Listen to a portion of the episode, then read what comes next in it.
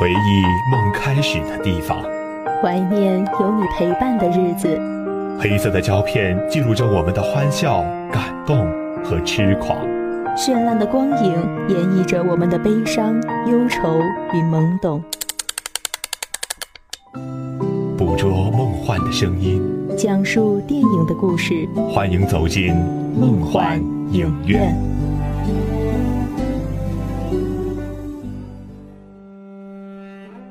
十步杀一人，千里不留行。事了拂衣去，深藏。这是李白对侠客的注解。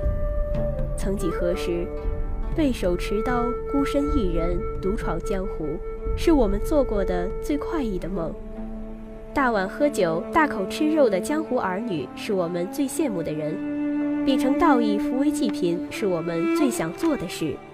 金庸说：“有人的地方就是江湖。”即使如此，谁又能免沉沦其中？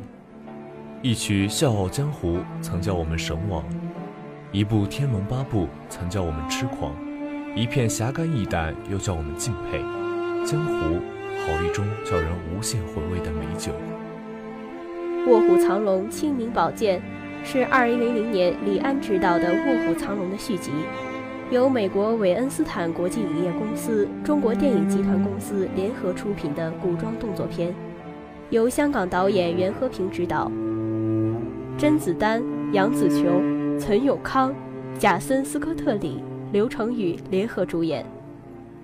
中文名《卧虎藏龙二》，上映时间：二零一六年二月十九号。外文名《Crouching Tiger and Hidden Dragon Two》。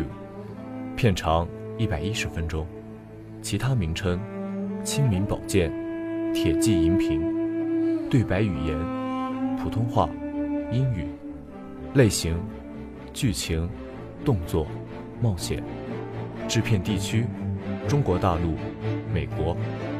导演：袁和平。出品公司：中国电影股份有限公司、温斯坦影业。主演：甄子丹、杨紫琼。陈永康、刘成宇，编剧约翰·福斯克，出品时间二零一五年。一代大侠李慕白居然离世，清明宝剑经其红颜知己于秀莲之手送至贝勒府。清明宝剑乃一方宝物，传闻不论是谁得到这把剑，都能统帅武林。李慕白的离世，使得清明宝剑失去了守护者。江湖各方势力闻风而动，一场血雨腥风即将来临。时光易逝，距离慕白去世已有多年，贝勒府也已物是人非。铁贝勒逝世，小贝勒继位，因江湖各方势力都对清明宝剑觊觎不已，保管清明宝剑的贝勒府也不得安宁。小贝勒不得已写信寻求女侠于秀莲的帮助。于秀莲欣然前往，又考虑势单力薄，不足敌众，便贴出膀子，召集侠义之士，以度贝勒府之劫。于秀莲的未婚夫孟思昭在看到张贴的膀子时，便即刻前往贝勒府。孟思昭在赶路途中集结了四位义士：飞刀李、胡应彪、铁臂武、九烟，一行人齐齐赶往贝勒府。武当企图代阎王。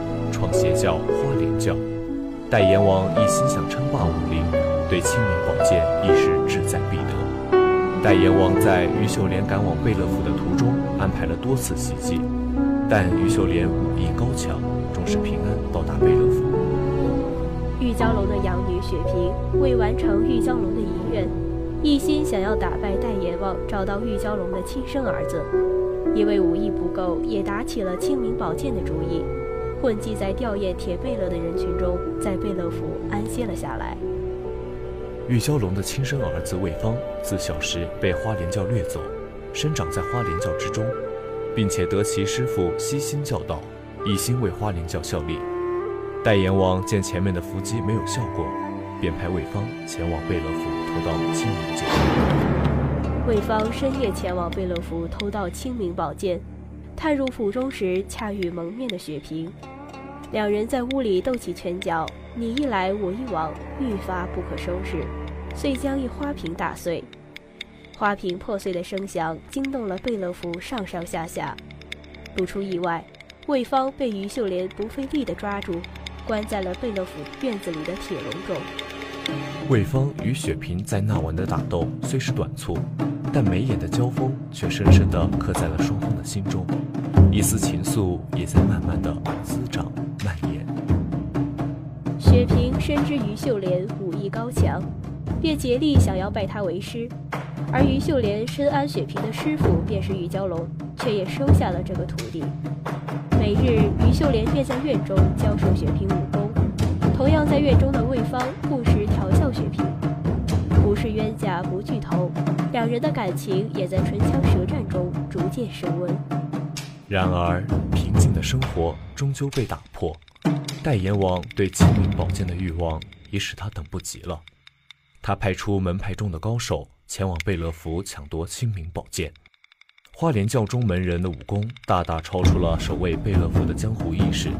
整个贝勒府化作血海一片，孟思昭招募的四名义士也在打斗中丧生。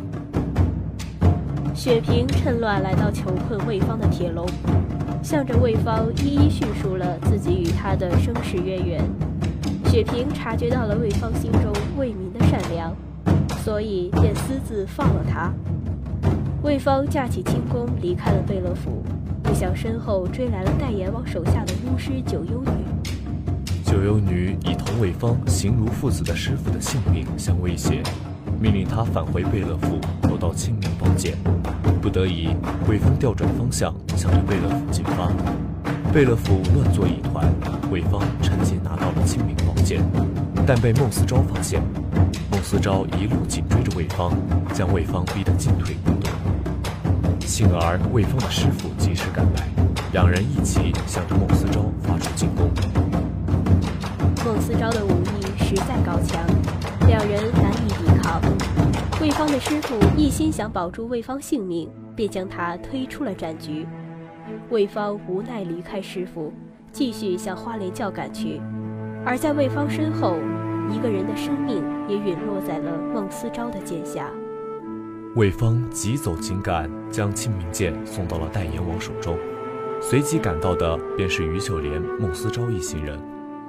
两方人马即刻掀起了一场剧烈的打斗，孟思昭对上了代阎王，于秀莲对上巫师九幽女，魏芳则和雪萍并肩作战。结局以于秀莲所代表的正义之师取得胜利，而在这场江湖纷扰中，两段感情也落下帷幕。于秀莲与孟思昭修得正果，孤狼再也不是只身一人。雪萍与魏芳也结同为伴，一起迈向了未知的挑战。这部影片的名字是值得深究的。虎，在中国的传统文化里被认为是百兽之王，代表着威风以及蔑视其他的霸气。龙，则是存在于东亚传说中的一种动物，在中国被认为是最有灵性的一种神兽。卧虎藏龙，则在中文里有高人深藏不露之意。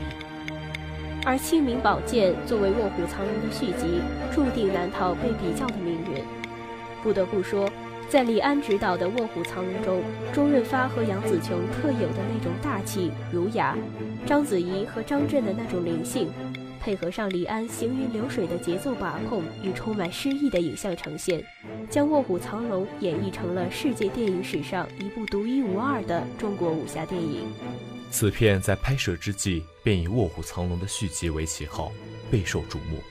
毫无疑问，两者无可避免地进入了一个参考系中，被人们反复的玩味比较。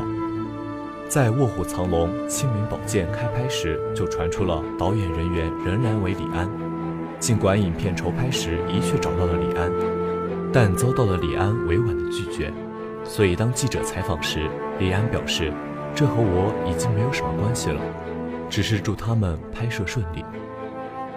对许多影迷而言，袁和平不如那个导演了华语电影历史上第一部，也是目前唯一一部荣获奥斯卡金像奖最佳外语片，并且狂揽第七十三届奥斯卡最佳外语片等四项大奖，获十项提名的李安。但袁和平在武打片的地位也是不容小觑的。袁和平曾是香港七八十年代迅速崛起的思源影业公司的首席武术指导，与刘家良、洪金宝齐名。在八十年代邵氏电影公司全面停产之后，袁和平便成为香港类型电影进程中的领军人物。所以，由袁和平执导这部无人敢拍、难度系数爆表的片子是确当的。《卧虎藏龙》《清明宝剑》将原《卧虎藏龙》中的演员进行了大换血。杨紫琼是唯一一个贯穿两部剧的演员。第一部里无可挑剔的演员选制，也让袁和平的拍摄团队倍伤脑筋。神采飞扬的章子怡、张震成为影史上不可超越的经典。但不得不说的是，在选角方面，袁和平的团队没有让人失望。片中雪萍的扮演者刘承宇一出场便叫人眼前一亮，甚至被许多人看作是下一个章子怡。刘承宇是中澳混血。一张异域风情的脸，却又透着东方古典气息，叫人一眼便难以忘怀。而且刘承宇习练跆拳道，自己本身就是黑段高手，出演这部武打片实在是合适不过的。想当初，一部《卧虎藏龙》便成了章子怡的跳板，现如今刘承宇也同样大有其事。在选角上，袁和平的团队无疑是借鉴了李安。当初的李慕白和现在的孟思昭都采用的是享誉国内外的巨星，而当年的章子怡和张震与今日的刘成宇和陈友康都是一派长着极具东方特色、极有辨识度的脸的新生代，而且两者身上皆有一股江湖儿女的桀骜不驯之气，所以在这一方面，我想第二部并不比第一部逊色。这部影片在相距第一部十六年之后，采用了现今最具渲染气氛的 3D 技术，这也是对从前的一次革新。当然，采用 3D 技术也预示了此片将以快节奏的引人入胜的武打动作为主。片中采取了大量的俯拍镜头，将演员的拳脚身手做了最直观的展现。甄子丹素来以急速的韩国式腿法闻名。在这部片中，他也将孟思昭高超的武艺全都化作了飞跃翻腾的动作，极快的腿部动作叫人眼花缭乱。同时，借助 3D 的效果，其武打场面更是牵动人心。众多的特写也占据了影片大部分，在近距离的强调镜头下，于秀莲横扫地面扬起的沙石粒粒分明，冷兵器碰撞下的火花清晰可见。而这些精彩的武术动作背后，是袁和平的力血之作。但全片不间断的武打场面，将叙事节奏绷得犹如拉紧的弦，生怕下一秒中断。频繁跳转的镜头叫人眼花缭乱，过多的剪辑让人头脑发胀。影片的节奏就在这两者的拉动下急速向前，毫无停歇。这样高度紧张的情节让观者得不到缓冲，再加上 3D 的冲击。只能使双眼处于持续疲劳的状态下，甚至许多从电影院出来的观众抱怨影片让自己的眼睛止不住的流眼泪。这样紧张的叙事节奏和李安执导的《卧虎藏龙》形成了鲜明对比。回想《卧虎藏龙》一开始的镜头，中景中李慕白身穿白棉长袍，手牵一匹白马，缓缓地走在石板桥上。潋滟的水波荡漾着粼粼的日光，江南水乡式的寂静与恬淡表现得一览无余。整个故事也是这般如此的徐徐展开。但在清明宝剑这一部分时，这种风格并没有得到延续，故事进展的犹如身后被一只老虎追着一样紧赶急追，刀光剑影霸占了整个屏幕，这不得不叫人看得过瘾的同时直呼心累。尽管导演可能出于想要突出中国功夫的目的而进行这样大肆展示，却也使影评家评论其为只知道打的电影，过犹不及。我想在此得到了充分的证明。另一方面，全片演员均用英语对话，所以该片在内地上映时均采用配音呈现。于秀莲即由享誉圈内的季冠霖配录，作为配音界的前辈。他配过的声音，想必是每个人都熟悉的，《赤壁》中的小乔，《神雕侠侣》中的小龙女，到《笑傲江湖》里的东方不败，《射雕英雄传》里的赵敏，再到近来的甄嬛、芈月，这些年的热播剧中，这些性格迥异的古代女子的声音，都是出自于他之口。然而，季冠霖在《卧虎藏龙·清明宝剑》里的配音却使影片显得十分不协调。季冠霖的声线温婉细腻，对于芒果台推出的偏言情性质的翻拍作品，他的声音无疑是很合适的。但《卧虎藏龙·清明宝剑》里的于秀莲干练潇洒，还有一丝令人难以接近的疏离，这对于季冠霖而言都是难以驾驭的。这样的结果，便是杨紫琼那张透着坚毅的东方丽人的脸，媚偏又故作沧桑的声音难成一体，两者的结合只叫观者不断出戏。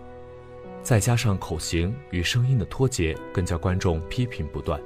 更加让人不满的是，全片采用了大量的话外音，于秀莲的内心独白贯穿始终，原本清朗舒淡的侠客变成了矫情的女人。这让人始料不及的转变，只叫观众大呼突兀。但也不能忘记片中值得一提的配音表现，雪萍的配音就与于秀莲的配音形成对比。青年演员洪丽担任雪萍的配音演员，她的声线正符合雪萍花样年华的银铃脆响，让人听了直呼过瘾，在片中毫无违和感。尽管洪丽的配音为人称道，但就全片而言，却是遇难遮瑕。甚至不少网友吐槽，这部电影的配音让他们重新找到了童年时期观看中央六套翻译片的记忆。不仅是角色与配音风格不相符合，就连技术层面上的口型也难以对上。这样的制作水准，怎么叫观众满意？再次回顾李安执导的《卧虎藏龙》，全片没有采用配音，所有演员的声音都是现场采集。周润发、杨紫琼、张震。三位主演蹩脚的普通话没有修饰半分，就这样原生态的放在了电影中。不得不承认，影片开始，李慕白与杨紫琼别扭的普通话对白还是挺让人不习惯的。但渐渐随着剧情展开，原先的不适感转化为了一种庆幸，庆幸没有进行配音。故事的迂徐缓进，伴着略显生硬的缓慢的普通话，实际上形成了一种难以言明的韵味。也许袁和平是想做出一种改变，但却忽视了其中的情韵与趣味。配音若是配得好，也许会使影片呈现另一种风采。但实际的配音却是连差强人意的标准都很难做到，又叫观众怎么不嘘声一片呢？再看《清明宝剑》的编剧约翰·福斯克，他是美国人，不只是一部中国武侠片的编剧，也是早年《功夫之王》的编剧。《功夫之王》在当初宣布立项的时候，相信很多人是非常期待这部电影的。可它上映后却是恶评如潮，成为再好的演员和武术也无法拯救剧情的典范。《清明宝剑》的剧本由他操刀，这对于一部如此中国风的影片而言是很让人担心的。结果也一确在这意料之中。纵观《卧虎藏龙》《清明宝剑》。除了采用对中国文化略知皮毛的美国编剧外，全英文的台词对白都说明这部影片是专门为欧美观众烹饪的美食。其本质上，这是一个披着中国武侠壳子的美国梦工厂式英雄主义、匡扶正义的小格局复仇片。把什么江湖侠义套上人人为我，我为人人的壳子，当成真人版功夫熊猫来卖，也未尝不可。或者这句话说反了。这片子本来就是把美国式戏剧人物思维套上个侠义情仇的幌子来卖，毕竟编剧就是美国人，很难理解中国经典武侠的那种儒气和苍凉，就连对白都一股浓浓的对嘴型即视感。《卧虎藏龙·清明宝剑》是《卧虎藏龙二》，是第一部的传接，但是传接只靠了那把清明宝剑，剩下好像和《卧虎藏龙》什么关系都没有。更没有把片子的核心气质承接下来。剧情不仅跟《卧虎藏龙》没多大关系，而且漏洞百出。影片一开始就吹嘘清明宝剑如何之厉害，夺得此剑就能号令江湖。然后拥剑之人铁贝勒去世，江湖大反派戴阎王闻风而动，企图强行夺取宝剑。而男女主角孟思昭、于秀莲及一帮江湖侠客组成护剑联盟。与戴阎王一派展开生死搏杀，这种正反两派夺宝的情节，也是好莱坞影片司空见惯的故事套路。李安执导的《卧虎藏龙》中，让人印象最深刻的便是李慕白与玉娇龙在竹林中打斗的场景。青翠的竹子铺满了整个银幕，李慕白与玉娇龙身穿白衣在其中飞舞穿梭，整个色调淡雅而又极具观赏性。所以在整部片中，武打场景都以浪漫的呈现为主。袁和平的续集则大不同前，各类武打动作皆以写实为主。孟思昭接连施展腿上的功夫，于秀莲灵敏矫健的身姿都是以力量为主，和李安呈现的飘逸风格大为不同。其实袁和平恰是李安执导的《卧虎藏龙》的动作指导，而在《清明宝剑》中，他成为导演。写实与浪漫之间没有什么优越之分。袁和平也在采访中袒露，接下这部戏的压力是很大的，而他想要突破，必须另辟蹊径。若是继续采用李安式的风格是没有什么意义的，而袁和平设计的偏写实的动作也有其无与伦比的可观性。在于秀莲教导雪萍武功的那部戏中，于秀莲转身出手，手中的树枝便穿过了挂在树上摇摆着的铜钱的方孔之中。这场戏的设计是人们广为称赞的。虽然清明宝剑的动作无可挑剔，但后期的特效制作却不尽如人意。为人诟病，尤以最后塔上大战为胜，两人的动作浮夸出了一种境界。这场时间超长的打斗，完全不像正反派之间的生死决斗，更像是某种先锋舞蹈艺术派别发明出的融合了中国武术动作后的大型双人现代舞。在与李安执导的《卧虎藏龙》相较中，《清明宝剑》的配乐落下的不只是一星半点儿。在李安的《卧虎藏龙》中，谭盾从事编曲和演奏。谭盾在2000、2001年获得多项国际音乐大奖，其中不乏格莱美这种音乐中的奥斯卡。在《卧虎藏龙》的打斗场景中，谭盾多配以古乐，或急或缓，浓郁的中国传统音乐；而在大漠场景中，多配马友友的大提琴，低沉缓缓，衬以大漠的广阔无垠。而《清明宝剑》中的背景音乐《Bad Moon Rising》则完全破坏了影片的意境，这点绝不是导演努力做了但没做好的结果，而是被导演真真切切地忽略了。音乐与台词都是展现影片内涵与角色心理的重要途径，袁和平却是顾此失彼，一个也没有处理得当。影片中大量采用于秀莲的内心独白，去表现于秀莲一夜重回江湖的唏嘘与感叹。借着他的独白，大可看出整部片子的主题所在：道义、责任、仁义。但宏大主题的阐释却被处理得轻飘虚浮，看起来就是无穷无尽的说教。这也是《清明宝剑》无法超越《卧虎藏龙》的根源所在，两者之间的内在人文内涵相差太远。李安讲的是中国的传统文化，讲的是两代人之间的情感，外国人看完之后。可以通过影像来理解与触摸中文世界里的人的所感所想，他们看完后会明白，原来中国人对待爱情的方式是与他们一样的。而袁和平要讲的，尽管也是中国的传统文化，但他讲的是高高在上的道义、荣誉、责任等虚无缥缈的大道理，并不具有足够的说服力，尤其是飞刀李四人的行为，不要说外国人理解不了。很多现代的中国年轻人也无法理解他们为何一定要如此，甚至在吴颖彪去世以前，还以为他们是来卧底的坏人。单单一句道义就想说明白他们的赴死行为，理由并不足够，只能说明他们傻。这种价值观太虚，并不具有普遍性。甚至于秀莲对小贝勒家的忠诚与帮助也很难说得通，看得人一头雾水。反而不像九幽女之所以愿意帮助代阎王及西人教，她的目的不过是为了拉个盟友，完成自己的复仇，就这么简单，让人容易理解，也能够接受。还有雪萍是为了兑现养母兼师傅的嘱托，即便最后为之而死，也能够让人理解。孟思昭之所以现身，是为了保护心爱的于秀莲，也勉强可以理解。但于秀莲与四大高手的行为。只用宏大命题作为理由来说服人，实在是不足够的。何况中国的观众早就对这种假大空的说教腻烦了胃口。而对于外国人，他们又缺乏对中国传统文化的足够了解，这样牵强的解释给人看，也一定不会让人满意的。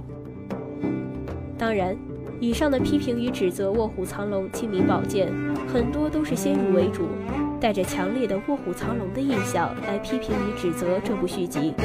其实，《卧虎藏龙》刚在大陆上映时，大家带着对武侠片固有的印象与态度，批评与指责这个新生儿不像传统武侠片，说他文绉绉的，什么都不是。把《卧虎藏龙·清明宝剑》还原为一部纯粹的武侠片。然后与华语影坛中最近几年拍过的武侠片来比较一下，这样才更实际一些，也更脚踏实地一些。实际上，近年间，华语影坛上的动作片不太多，也不算很少。但作为优秀的武侠片，数来数去也就《剑雨》《绣春刀》能够拿得出手了。而《清明宝剑》与这二者相比，无论是文戏还是武戏都居于上乘。比如它的故事就相当不错。它延续了《卧虎藏龙》的故事线。李安在改编王度庐的原著时，做出了大量改动，可以说将原小说改得面目全非。《卧虎藏龙》改编自王度庐的悲情武侠《鹤铁五部曲》系列，《鹤金昆仑》《宝剑金钗》《剑气珠筐》《卧虎藏龙》《铁骑银屏》中的第四部。实际上，最后的成片中的故事，是将《宝剑金钗》与《卧虎藏龙》两部小说杂糅在了一起改编的。原著《卧虎藏龙》中，主要围绕玉娇龙与罗小虎的恩怨情仇，于秀莲的戏份极少，而压根就没有李慕白。鲤鱼之爱是《宝剑金钗》中着重讲述的。李安大刀阔斧地将两个故事并在了一起，并且看起来天衣无缝，丝毫不见违和感，这是大师的匠心独具之处。最终讲述了一个繁琐、规模宏大的主题故事。李安没有考虑过要拍续集，而无论谁要拍续集，面对的难题就是只剩下一部《铁骑银屏》可以改编，而这本书又是沿着原剧《卧虎藏龙》里的线索往下走的，故事的格局已经非常小，很难做出有效的改编。但最终，《卧虎藏龙·清明宝剑》的完成度，它的故事改编则相当成功，完全超越了原著，不仅延续了于秀莲的线索。并且让上集中只有台词中提到过的孟思昭活了过来，还成为了主角，进而李慕白与于秀莲之间的隐形关系再一次得到了补齐。这一大胆的原创性的改编相当不错，整个故事框架的铺设也获得了圆满，彻底摆脱了原著的束缚。所以，放过李安，放过《卧虎藏龙》吧，让神暂时在神位上待一待，歇一歇。非要将两部电影拉来一起比，非常的不公平。总体上，《清明宝剑》还是一部相当相当不错的武侠片。梦幻影院到此就要和大家说再见了，感谢大家的收听。播音：回凯旋、张雨池，编辑：杜鹃，技术：常雨熙。下周投影时间，我们再见。